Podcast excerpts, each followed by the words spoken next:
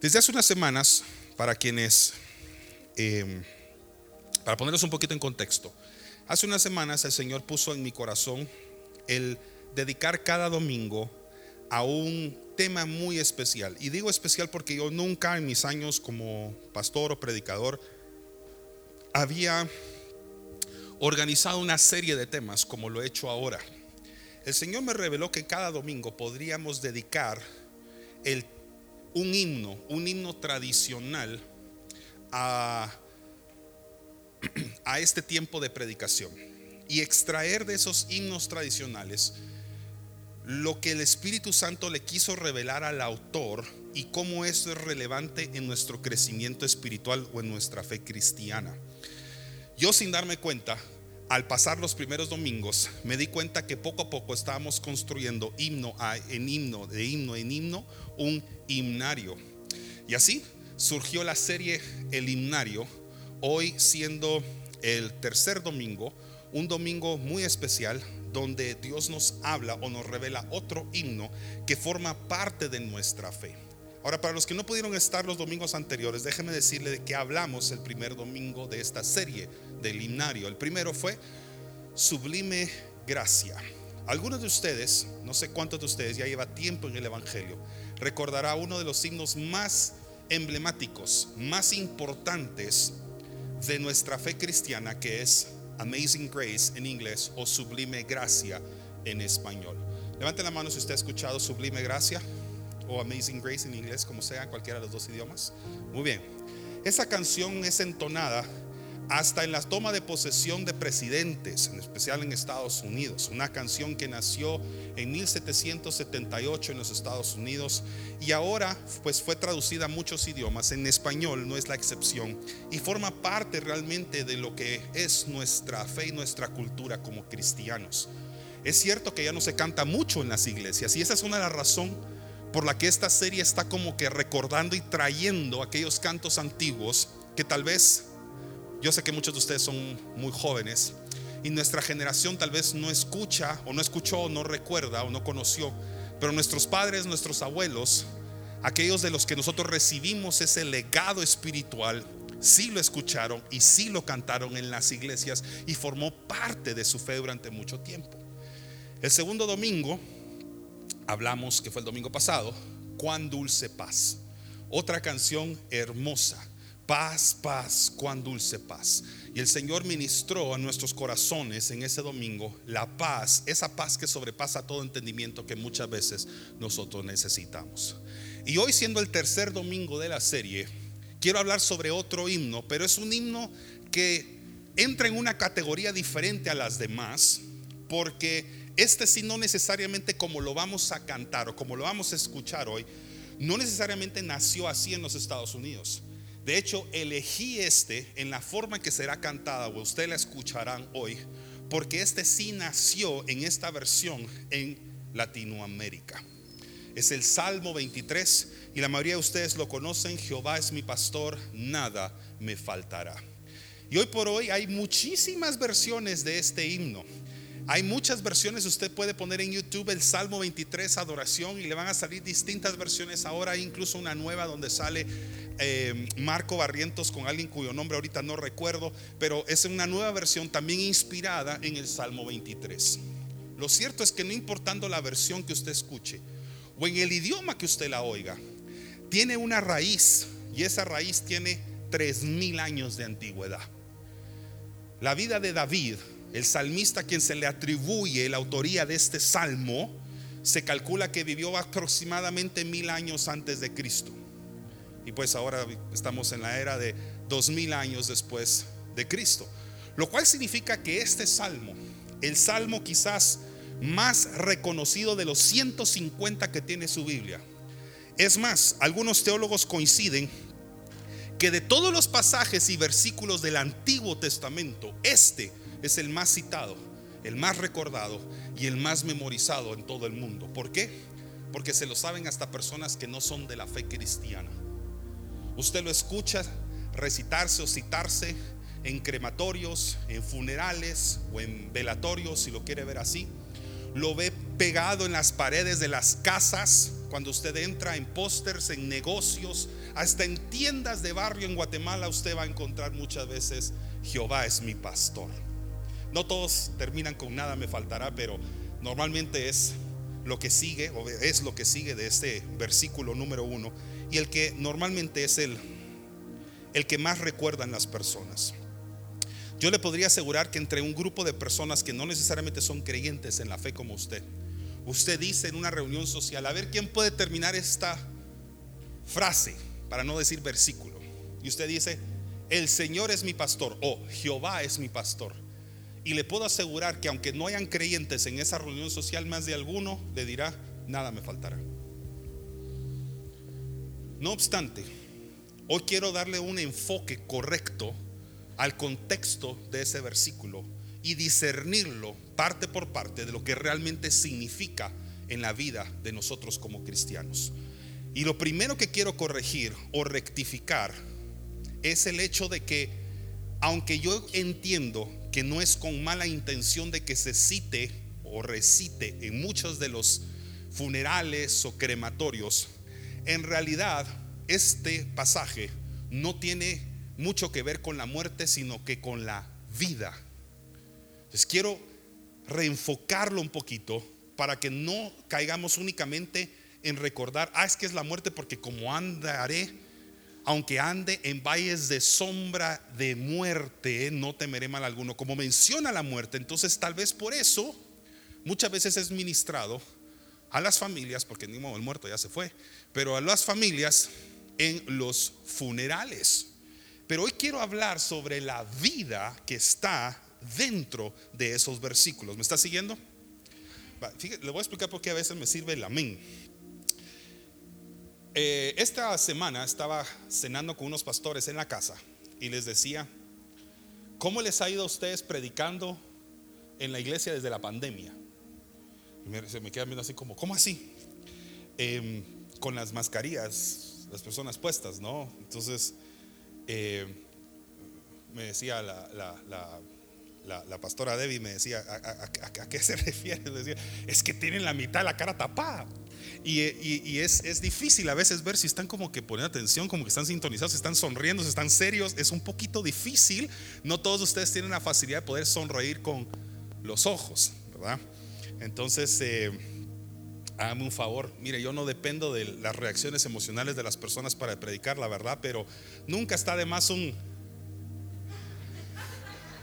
Este, este, este blink, ¿qué es blink? Parpadeo, ¿ah? Este parpadeo puede significar, eh, ¿cómo se llama? Un amén, ¿sí? Tal vez vamos bien, pastor, aquí estamos, estamos escuchando. Nomás ahí usa los dos ojos, yo porque si solo usa uno, sí puede ser feo. Puede significar muchas cosas este, pero bueno, era por bromear un poquito. También este himno es conocido, o fue conocido durante muchos años como el himno de los mártires. Esto no necesariamente está en la Biblia, pero en un contexto histórico, muchos mártires de la fe cristiana a veces recitaban precisamente esto antes de que los pudieran, antes de que los mataran o los asesinaran. Muchos de ellos, precisamente por defender la fe cristiana. Entonces fue conocido muchas veces como el himno de los mártires. Lincoln, Abraham Lincoln en Estados Unidos citó precisamente este pasaje en medio de la guerra civil. El presidente estadounidense un poco más actual en el año 2001, después del ataque de las Torres Gemelas, George W. Bush, W, George W. Bush, él citó eh, este salmo precisamente como para traerle paz y tranquilidad, no solamente al pueblo norteamericano, sino también para darle fe y aliento a todas las personas que estaban auxiliando a aquellos que estaban soterrados bajo toda esa cantidad de escombros cuando había caído cada una de las torres gemelas en el año 2001. Un himno, un salmo que tiene tres mil años de vigencia. Y déjeme decirle algo, nunca, nunca será expirado, nunca pasará o nunca se vencerá. ¿Por qué? Porque es palabra de Dios. Y con esto quisiera hacer un paréntesis acá. Para todos los que ya llevamos tiempo en el Evangelio y hemos visto, voy a usar una palabra que yo sé que no se escucha mucho en las iglesias, pero por favor úselo en el contexto eh, semántico, no, no se meta a filosofar conmigo con esta palabra, pero los que hemos visto la evolución de los cantos de alabanza y adoración en las iglesias, ustedes saben a quiénes me refiero, aquellos que por lo menos ya lleva usted unos sus 30 años de estar cantándolas, por lo menos 30 años o 20, 25 años pues. Algunos de ustedes recordarán aquellas canciones de Marcos Witt, ¿verdad? De los primeros discos, de los discos, cassettes que se vendían, ¿ya? Y otros tal vez podrán decir, usted habla de Marcos Witt, yo puedo retroceder todavía más, ¿verdad? Lo cierto es que hemos visto un cambio, por no decir solamente evolución, hemos visto un cambio que ha ido, ¿verdad? Sucediendo en los últimos 10 años. Y yo creería que hoy se ha ha cambiado hasta el sonido a veces de las canciones de alabanza y adoración. Y otro domingo dedicaré únicamente a hablar sobre la parte técnica musical. Usted tiene un pastor que es músico, así que sabe un poquito de esto, pero hoy no voy a hablar sobre eso. Quiero decirle algo que ha sucedido. Lamentablemente hay personas, y esto es algo que quisiera corregir por lo menos en esta iglesia, que dicen que las canciones antiguas, los himnos antiguos pasaron de moda. Si usted pudiera quitarse eso de su boca, se lo agradecería mucho por su propio bien. Porque estas son canciones, estos son salmos, himnos que vienen inspirados por el Espíritu Santo. Y así como usted no se atrevería a decir que la palabra de Dios no está vigente, porque Dios es el mismo ayer, hoy y siempre, y su palabra es para siempre no se atreva tampoco a decir que los himnos que se cantaban hace 50, 100 o 3000 años atrás han pasado de moda. Porque usted no le puede poner fecha de expiración a lo santo y digno de Dios. Así que no importa si usted lo ministra una canción del último himno, himno, ¿ah? CD de Hilson, de o Espíritu y en verdad, o cualquiera que esté de moda hoy. O si usted prefiere en su intimidad con Dios escuchar canciones de las primeras producciones de Marcos Witt, usted puede ser ministrado de la misma forma.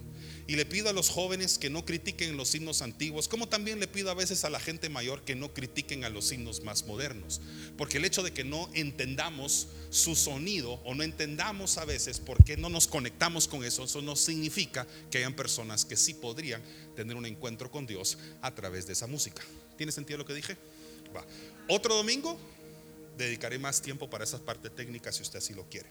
Pero déjeme empezar leyendo con mi Biblia el Salmo 23 en su plenitud. Todavía no me van a seguir con versículos, solo lo quiero leer completo antes de discernirlo y darles el mensaje de este domingo.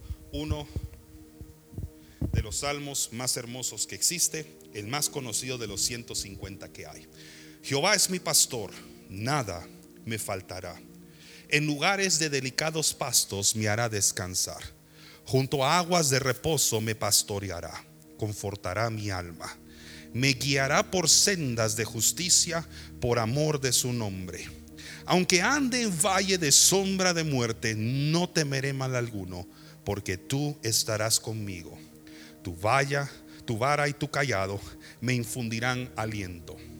Aderezas mesa delante de mí en presencia de mis angustiadores. Unges mi cabeza con aceite y mi copa está rebosando.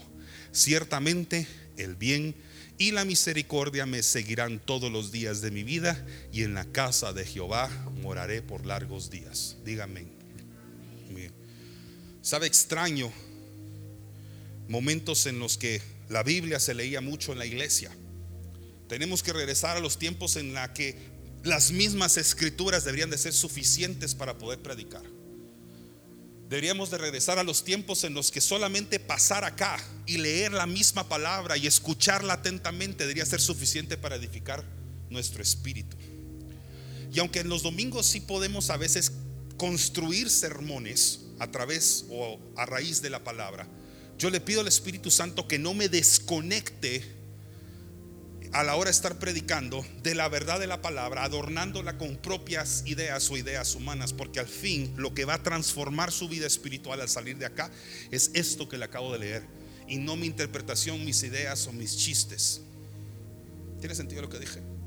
Y como mismo es cuando usted tiene un devocional con Dios. La misma palabra puede ministrarlo. La misma palabra, el Espíritu Santo, Jesús ahí impregnado porque Él es el verbo, puede ministrarle usted por el simple hecho de que usted lee y es atento y receptivo a lo que la palabra quiere decir en usted. Y hay mucho que hablar sobre el Salmo 23. Yo creo que podríamos construir todo un seminario de este salmo. Pero obviamente tengo que ver cómo, en más o menos 30 minutos que me quedan, puedo resumirlo o abreviarlo lo suficiente para que usted lo conozca a profundidad, pero más importante aún, Dios le hable a través de él. El Salmo 23 se puede dividir en primer lugar en tres partes. Si lo quiere ver así, en tres escenarios. El campo es la primera parte. El segundo son los valles y la tercera es la casa. La casa o la tienda, si lo quiere regresar a tiempos antiguos. Son tres escenarios. Empieza hablando de un campo, un campo hermoso, un campo donde hay pastos verdes y aguas tranquilas, donde un pastor quiere pastorear, ministrar y dar paz a sus ovejas. Esa oveja es usted y soy yo. Y ese pastor es nuestro Dios. Ese pastor no es este hombre que le está hablando, no es cualquier persona que tenga el título pastoral, por hermoso que suene, el que nos digan a nosotros los pastores, pastor ¿cómo dicen ustedes? Pastor Fer, Pastor Fernando, no sé.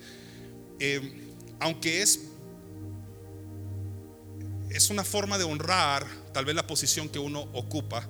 Y dicho sea de paso, creo que la palabra pastor, colocado en el oficio, ocupación de un hombre, es un sinónimo de humildad y de servicio, cosa que también a veces se ha distorsionado un poco.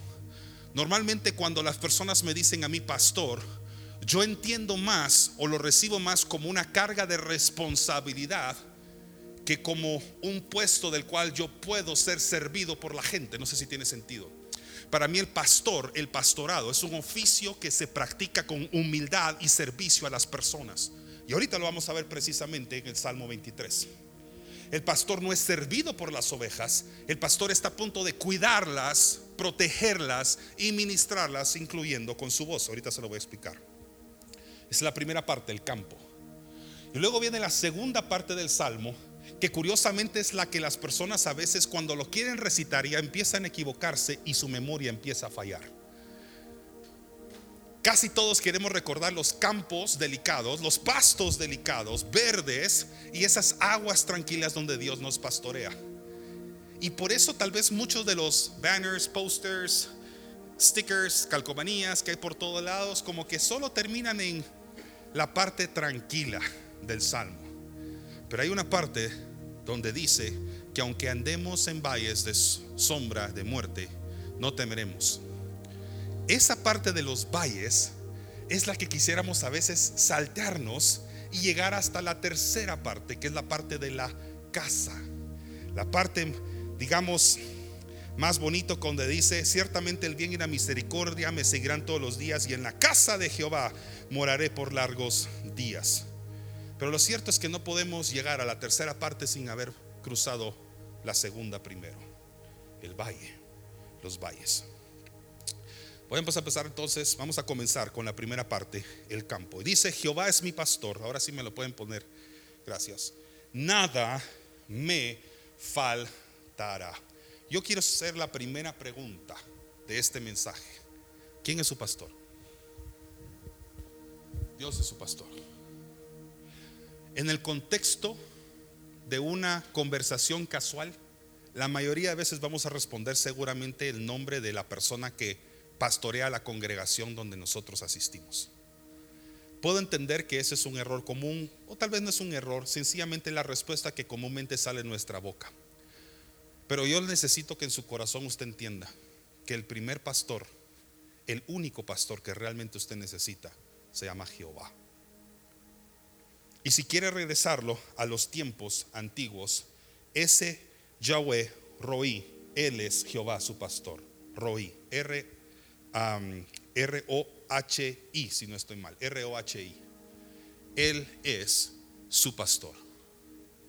Ese pastor no le va a fallar ese pastor no le va a ofender. Ese pastor no se le va a olvidar saludarlo a usted cuando está en un, servicio. Ese pastor nunca lo va a lastimar. este pastor que le está hablando con P minúscula, este hombre que ahorita está predicando, a quien tal vez muchos de ustedes me han honrado con darme el privilegio de poderles predicar y compartir la palabra domingo a domingo. Y quienes se han metido, por ejemplo, incluyendo los grupos entre semana como hombres valientes o atraídas por su amor, en el caso de mi esposa, entendemos el privilegio y la responsabilidad que cae sobre nuestros hombros como pastores, P minúscula. Pero déjeme decirle algo, Usted nunca debe seguir a un pastor con P minúscula de hombre si este hombre no está siguiendo realmente al pastor que usted y yo al mismo tiempo tenemos que seguir. Ese se llama Jehová. Si yo no lo estoy guiando hacia escuchar la voz de su pastor, que es Dios, y solamente lo estoy guiando a escuchar la mía, mis mensajes, mis prédicas, ya me equivoqué. Ya perdí el examen. Y de lo que yo tengo que rendir cuentas a Dios sobre mi responsabilidad pastoral, ya fallé. Ahora, si usted viene acá y cuando usted ha escuchado mensaje de este servidor, he hecho en lugar de conectarlo con mi espíritu, he tomado su espíritu y lo he conectado con el Padre, entonces estoy haciendo bien mi trabajo. Pero Jehová es su pastor. Y Él le dice, no este hombre que le predica, Él le dice que no le va a faltar nada. La mayoría de nosotros a veces utilizamos eso solo en el contexto material o económico. Cuando este salmo fue escrito hace tres mil años, no se refería a que no me va a faltar leche, o que no me van a faltar las galletas para la leche, o que no me va a faltar gasolina en el combustible únicamente. Cuando dice no me faltará nada, es que no le faltará absolutamente nada. Eso en una vida cristiana se llama plenitud. Cuando llevamos nada a un contexto espiritual y económico se llama providencia. No va a faltar absolutamente nada mientras Jehová sea su pastor. En lugares de delicados pastos me hará descansar. Junto a aguas de reposo me pastoreará, me pastoreará y confortará mi alma. Todos digan Naal. Naal. Están hablando en hebreo ahorita. Y es, lo que acaban de decir es descanso en hebreo. Así como hablamos de la palabra shalom el domingo pasado, hablando sobre que Dios es nuestra paz y les hablé sobre lo que significa Jehová shalom. Was that last Sunday? Es que a veces me pierdo un poquito el tiempo. Hoy estoy hablándoles sobre una nueva palabra, Naal, N-A-H-A-L, para los que les gusta escribir o tomar nota. Naal que significa descanso, significa reposo. Ese reposo usted lo encuentra únicamente en la presencia de Dios. Y dice, me guiará por sendas de justicia por amor de su nombre. Todos digan sendas. ¿Qué son sendas, pastor? Sendas son caminos. Ese pastor lo quiere guiar a usted por los caminos correctos. Ahora, Juan capítulo 15, versículo 5, si no estoy mal, dice, separados de mí, nada podréis hacer. Es decir, es la voluntad de Dios, antiguo, Nuevo Testamento, hoy, año 2021 y el próximo año 2022 y durante el tiempo que usted viva, que usted no se pueda separar de Dios. Porque una oveja que se separa del redil y se aleja de su pastor está en peligro. Ahora, yo no soy pastor de ovejas literalmente. Soy pastor de ovejas a nivel ministerial, que es lo que estoy haciendo ahorita. Pero nosotros los pastores que pastoreamos humanos, hemos tenido que investigar, estudiar o entender lo que significa el cuidado pastoral de un pastor hacia una oveja para entonces nosotros poder cumplir correctamente con ese oficio cuando nos toca pastorear almas personas, seres humanos. ¿Sí? Entonces, separados de mí nada podéis hacer. Lo mismo sucede con una oveja que se separa de su pastor. No puede hacer nada. Es más, a la medida que se distancia del redil, me imagino que todos saben que es el redil, ¿verdad? Todas las ovejas juntas. Y se distancian del pastor y del cuidado del pastor, su vida corre peligro. En especial cuando están cruzando valles y los valles están entre montaña y montaña. Usted no puede separarse del amor de Dios. Usted no debe separarse de la voz de su pastor, este pastor, este, de ahí arriba. Porque si usted se separa, su vida corre peligro. Y esa es una de las cosas que más me gusta ministrar en el corazón de los matrimonios o las relaciones de pareja. Insistimos cada vez que nosotros tenemos la oportunidad de poder predicarle a una pareja en casa, a un noviazgo, a un matrimonio. Una de las premisas importantes del ministerio de matrimonios de esta iglesia o de noviazgos, que se llama noviazgo con propósito, es el siguiente. Si se separan de Dios, no pueden hacer nada. Es más, tan pronto se separan de Dios, se van a empezar a separar uno del otro. Porque lo primero que hace la oveja es separarse del pastor. Y coincidentemente, al mismo tiempo que se separa del pastor, también se está separando de las ovejas hermanas con las que compartía espacio en el redil. Si usted quiere permanecer pegado a su cónyuge, si usted quiere permanecer unido correctamente a su cónyuge, su unión, su apego, su comunión es directamente proporcional a la que cada uno de ellos, de ustedes, en lo separado, están conectados y unidos al pastor. No se separen del pastor. No se separen del pastor.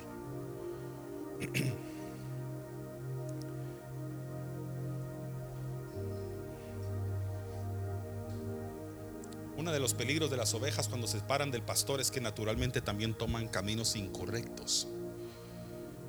La oveja fue creada por Dios definitivamente para andar en un redil y para ser cuidada por un pastor. Porque sola, perdida, puede morir. esa fue la primera parte, los campos. Todos queremos permanecer en los campos. Todos quisiéramos que el salmo se hubiera terminado ahí. Sin embargo, Ahora viene la segunda parte, el segundo escenario. El segundo escenario son los valles. Todos digan valles. Muy bien. Dice, aunque ande en valle de sombra, todos digan sombra. Ok, no es que yo quiera ponerlos a repetir únicamente porque, no sé, porque me gusta cómo suena su voz. Lo hago para que se marque estas palabras en su corazón, se marque y pueda entender lo que les voy a explicar. Aunque ande en valle de sombra de muerte, no temeré mal alguno. Ok, vamos acá. Dice que la va a pasar por valles de muerte o valles de sombra. Sombra. La sombra, mi querido amigo, mi querida oveja, mi querida familia, la sombra no lo puede lastimar. El perro lo puede morder. La sombra del perro no.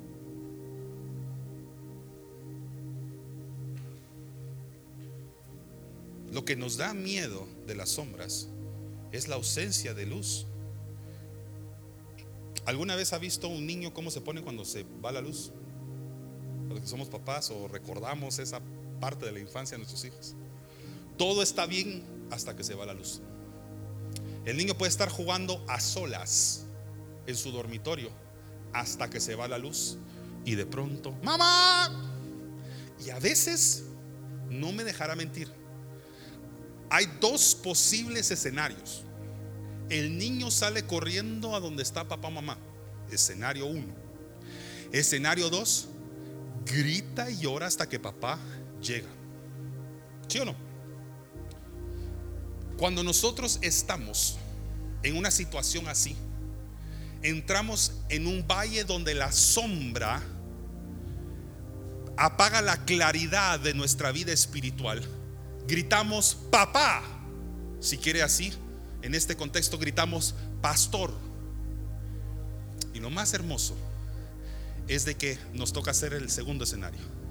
Jehová va y nos tranquiliza y nos dice, solo es sombra, solo es oscuridad, solo se fue la luz. Y la luz, la oscuridad, perdón, o la sombra que está pasando ahorita, no te va a hacer daño. Ahora, Dígame si usted no es papá, si usted es papá. No es suficiente a veces solo con entrar a la habitación donde el niño lloró, gritó papá. A veces tiene que escuchar nuestra voz para poderse calmar. Es decir, nuestra voz le dice todo está bien. Everything's okay. Todo está tranquilo. No tienes por qué temer. Aquí estoy yo. Aquí está papá. Aquí está mamá.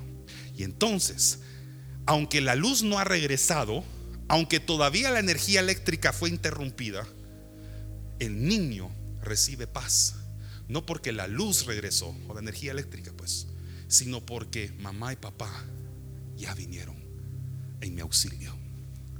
Pero tenemos que caer en la realidad y ser honestos con nosotros mismos, que aunque la sombra no nos hace daño, la ausencia de luz no nos hace daño, físicamente hablando, pues, no deja muchas veces de provocarnos miedo. Ahora, ¿por qué esto está en el contexto de un salmo donde se habla la vida de un pastor y una oveja? Y voy a hacer mi mejor esfuerzo por ilustrarlo así, verbalmente. Cuando una oveja con su pastor va atravesando un valle, si está en plena luz del día, la oveja va tranquila. Sobre todo porque la oveja puede ver que su pastor la está guiando. No sé si me pueden traer una, vara que está por aquí, aquí a la vuelta. Ay, gracias. La vara que normalmente utilizan los pastores era de dos metros o más. Esta es la que yo conseguí. Parezco como que yo soy la vara, ¿va? Entonces, para propósitos ilustrativos de este predica, lo voy a usar así, porque más o menos así se miraba. La oveja tiene una vista periférica de alrededor de 300 grados. O sea, por la posición de sus ojos en su cráneo, en su cabeza, puede ver bastante bien, casi 300 grados, inclusive hacia atrás. Pero hay algo que la oveja no puede hacer. Ver muy bien de lejos, en especial cuando pierde claridad el lugar por donde va. Y para los que no me lo creen, Google it, Wikipedia. Porque antes de decirlo lo fui a investigar muy bien para no decir mentiras aquí.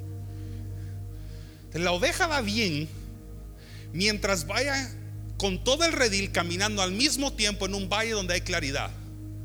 Pero ¿qué sucede cuando el sol se empieza a poner y empieza a ser ocultado por la sombra que produce la montaña en el valle? Ahí cambia la actitud, cambia la quietud de la oveja y empieza a empieza a hablar y empieza a reclamarle al pastor de que no se vaya. Entonces el pastor sigue caminando y utiliza dos cosas a su favor para que la oveja esté tranquila. Número uno, su callado. De dos metros de altura, normalmente más alto que él, para que la oveja que está cerca todavía pueda ver el callado que lo está guiando por el valle, que ahorita está no claro por la sombra que tal vez la montaña está produciendo o por una nube que acaba de tapar el sol. Y segundo, como la oveja dice me, el pastor empieza a hablar. Y al hablar el pastor, la oveja está tranquila porque dice, sigo escuchando la voz de mi pastor. Y aunque ahorita mis ojos no ven claramente el camino, escucho la voz de mi pastor y entonces puedo estar tranquilo.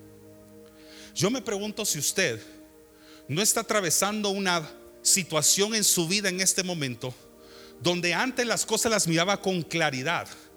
Su vista periférica sigue siendo la misma. Usted es bien pilas para lo que sabe hacer bien.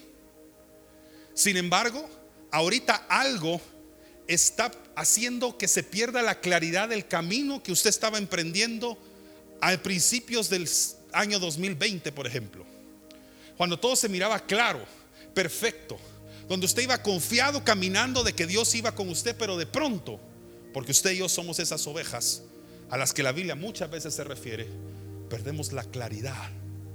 Y entonces empezamos a inquietarnos y lo que necesita ser su ser es decir, me, en pocas palabras, es diga pastor, diga papá. Pero aunque usted diga me, si usted no permanece con el redil y sigue escuchando al pastor, usted se va a perder.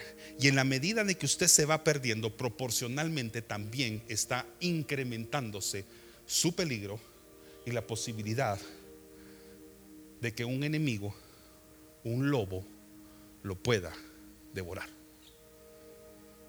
Y si hay algo que también nos enseña la palabra, es que así como nosotros somos ovejas, y así como nosotros somos metafóricamente mencionados como un animal, como las ovejas, también el enemigo metafóricamente es mencionado en la Biblia de una forma que nos quiere atacar, como un predador, incluso como un león rugiente, listo para encontrar a la oveja que está perdida, separada, sola y poderla matar. ¿Cuántos me están siguiendo ahorita? ¿Vamos bien? Aquí, así que todos queremos estar en las montañas. Déjame decirle que las ovejas, sus lugares favoritos son precisamente las montañas por lo que le explicaba hace un ratito, la claridad. Y en la vida espiritual, la mayoría de nosotros preferimos las montañas que los valles, porque en las montañas nos enseñaron que podemos escuchar a Dios. En las montañas es donde Moisés puede subir y escuchar a Dios y tener un encuentro cara a cara con Él. En las montañas pareciera que es el momento donde Abraham escucha a Dios y le dice, no sacrifiques a tu hijo, ahí tiene un encuentro con Él.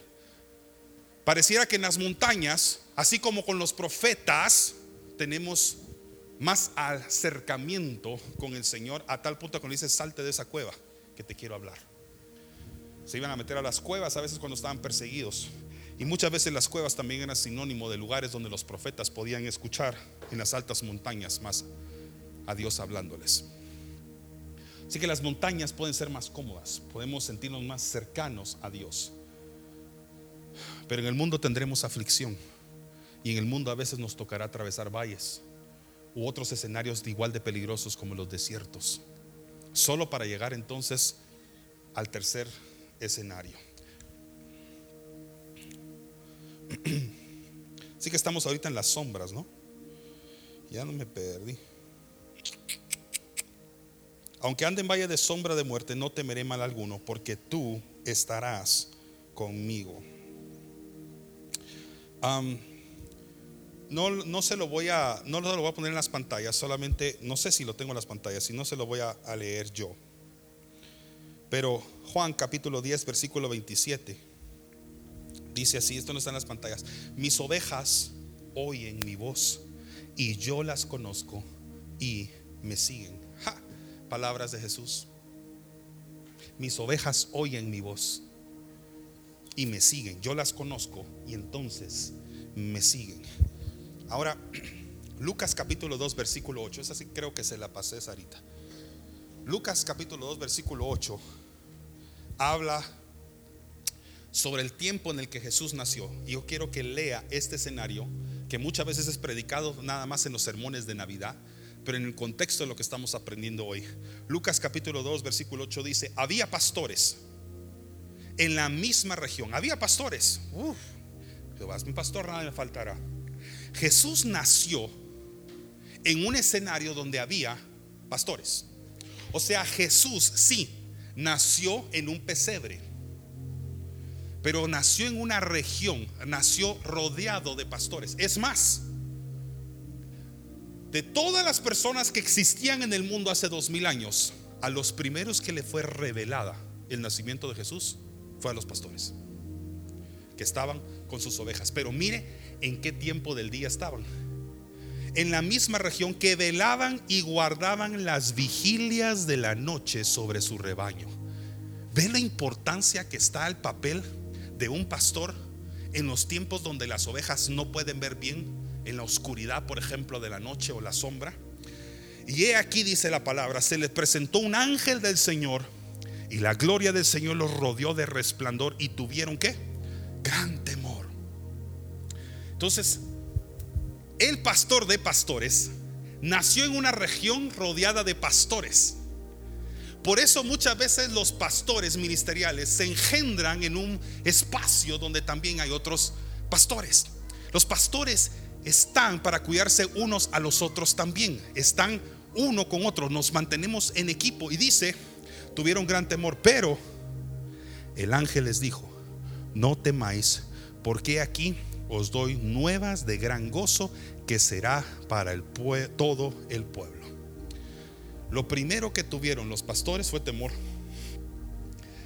Y lo curioso es que los que tienen temor son las ovejas, pero aquí los pastores fueron los que tuvieron gran temor ante, la revelación y Dios los calma. Continúa diciendo, tu vara y tu callado me infundirán qué? Aliento. Dos instrumentos, el callado y la vara. El callado les explicaba hace un ratito, era una vara más alta que esta y normalmente tenía una, una curvatura aquí en la punta. Y esa era la que se utilizaba para guiar por las sendas, por los caminos y por los valles a las ovejas. Esa servía para guiar. Pero también tenían una vara. Una vara que no necesariamente tenía esto, sino que era un palo, que en lugar de seguir a veces estaba aquí como amarrado al cincho, por si alguna vez han visto, al cinturón fotos de pastores, muchas veces los tenían acá, algo así como espada, y en muchas ocasiones tenían como clavos o espinas, y este era no para golpear las ovejas, esto era para protegerlas de los lobos. Así que cada vez que la oveja tenía temor del valle donde estaba atravesando y empezaba a inundirse su corazón de temor, quizás miraba la vara que decía, ahí va él, no estoy perdido, voy bien. Y por cualquier cosa, aquí también tiene su vara y me va a proteger si alguien me quiere lastimar. Dice, aderezas mesa delante de mí en presencia de mis angustiadores. Unges mi cabeza con aceite, mi copa está rebosando. Yo leí una historia que me impresionó mucho no se las pude compartir exactamente como la leí porque estaba escrita en inglés, pero la historia cuenta de unos pastores en la región cerca de donde fue escrito este versículo, dice que cuando una oveja se pierde del redil, el pastor va por esa oveja a rescatarla, a cuidarla, y casi siempre la encuentra con miedo, con temor. En los valles, a las orillas de los valles, en esta región donde fue escrito este versículo, o desde donde está inspirado este versículo, había muchos lobos enemigos listos para poder atacar a esas ovejas que estaban perdidas. Y como muchas de ellas llevaban a veces horas, tiempo de haberse extraviado o perdido del redil, el pastor se acerca y tiene un cinturón especial acá lleno de pasto, de alimento. Y lo que hace es que se pone de rodillas este pastor, extiende el manto y sobre ese manto pone pasto para que la oveja que lleva horas perdidas empiece a comer y ser alimentada por su pastor y eso le empieza a dar tranquilidad. No ha regresado al redil, de hecho todavía está cerca de sus angustiadores, está cerca de los lobos. Entonces, al poner el manto, el pastor, sobre la grama y en permitir que ella empiece a comer en presencia de su pastor, la está alimentando, le está sirviendo la mesa, muchas veces en presencia del angustiador. Y si había un lobo que se iba a atrever a tocar aquella oveja, cuando ve que el pastor se está acercando para protegerla y encima le da de comer, el lobo no puede hacer nada más que retractarse y decir, yo a esta no la toco. Le sirvió la mesa delante de sus enemigos y la oveja comió tranquila, a pesar de que estaba extraviada, porque su mismo pastor le dio de comer. Tú puedes estar a veces extraviado. Y por eso empezamos el himnario hablando de la gracia. Porque lo natural que a veces hacemos es que cuando se pierde la oveja, se extravía o se va, ¡ay! Eso le toca por necia. Eso le toca por terca. ¿Para qué se salió? ¿Para qué se fue? ¿Por qué se alejó? y queremos enseñarle una valiosa lección metiéndola a propósito en peligro. La gracia del pastor es tan sublime, es tan impresionante, que en lugar de juzgarla por haberse ido, va atrás de ella y le sirve de comer, aún en presencia o cerca de sus enemigos. Yo me pregunto nuevamente, si no estamos en un momento de nuestras vidas o hemos caído en un momento donde reconocemos que nos hemos apartado de la voz del pastor, de la presencia de él. Y a veces nos sentimos indignos de ser encontrados ser buscados por Él. Y el Señor te dice, yo por gracia puedo dejar las 99 si es necesario, pero iré tras de ti. Y aunque te encuentre con temor, te voy a servir la mesa delante de tus angustiadores. Los que conocen la historia de David saben también de dónde está inspirado ese contexto, pero ahorita estoy hablando puramente de la relación oveja-pastor. Y yo no sé si usted en algún momento había leído Ezequiel 34, como se lo voy a leer ahorita. Alguien me puede llamar a mi esposita. Ezequiel 34, versículos 12 al 15 dice así. Em, este es otro libro, este es, no, es los, no es el libro de los salmos, pero la Biblia ya tiene pasajes o versículos paralelos. No sé si usted sabe qué es eso. Pasajes o versículos paralelos son aquellas otras partes de la Biblia que ministran o hablan de lo mismo, pero escrito por otro, otra persona. El autor es el mismo, es Dios, pero tiene otro escritor. Y Ezequiel en el capítulo 34, le voy a leer ahorita la traducción al lenguaje actual, habla de un escenario donde usted y yo nos podemos identificar mucho. Cada vez que habla sobre esa persona, déjeme decirle que es usted. Aquí habla del pueblo, pero ese es usted y somos y soy yo, Ezequiel. Lo sacaré de los países donde ahora está preso. Lo reuniré y lo llevaré de vuelta a su tierra. Luego lo llevaré a las montañas de Israel. Mire qué lindo. Y a los arroyos y a todas las poblaciones del país para que se alimente con la mejor comida. Ese es usted. Vivirá, ese es usted. Usted vivirá en las montañas más altas de Israel. O sea que los valles solo se atraviesan para llegar a la montaña, familia. No es la voluntad de Dios que tengamos que quedarnos en los valles de sombra de muerte. Él quiere llevarnos de regreso a las montañas. Los valles son transitorios. Los valles son las antesalas de las casas, de los hogares, de las montañas más altas y hermosas donde Dios nos quiere llevar. No hay ningún valle que dure para siempre. No hay ningún desierto que dure para siempre. Los desiertos son antesala de las tierras de promesa. Y si es duro a veces tenerlos que atravesar. Y a veces quisiéramos saltearnos de Egipto a la tierra prometida sin tener que atravesar el desierto. Más en el desierto es donde Dios a veces trabaja con nosotros. Yo sé que quisiéramos pasar de pico de montaña a pico de montaña. Pero lo cierto es que nos toca atravesar los valles de sombra de muerte, paz. La promesa es de que Dios estará contigo. Y dice así, yo mismo les daré de comer a ti y lo haré descansar. ¿Ven cómo se parece al Salmo 23? Juro que así lo haré. El Salmo 23 termina diciendo, por amor de mi nombre. Pero aquí dice, juro que así lo haré. Así como un buen pastor va en busca de las, en busca de las ovejas perdidas, también yo iré en busca de mi pueblo. Lo traeré de los lugares por donde se perdió un día oscuro y lleno de nubes. O sea que si tú te perdiste, en un valle donde la claridad de tu vida, la claridad de lo que estabas viendo bien ocurrir, suceder, funcionar, empieza a oscurecerse, se vuelve más tenue. Déjame decirte que Dios te va a tomar de regreso. Y ese es el tercer escenario y la última parte del Salmo 23. La casa. Todos digan casa. Dice, ciertamente el bien y la misericordia me seguirán todos los días de mi vida, y en la casa de Jehová moraré por largos días. El Salmo 23 es un salmo hermoso. Y no sé si están las tarjetas. Ya este sería el tercer domingo que te repartimos un himno en tus manos. El que lo quiera recibir, el que no lo quiera recibir está bien. Pero si lo pudieran eh, recibir y se nos, si, si nos faltan, porque hoy gracias a Dios estamos casa llena, pero eh, compartan en pareja ustedes. sí, va, ok, háganme el favor ahí por si acaso no, no alcanzan. Just in case. Y si no, pues oremos para la multiplicación de los panes, multiplicación de los himnos. Mm. Ok.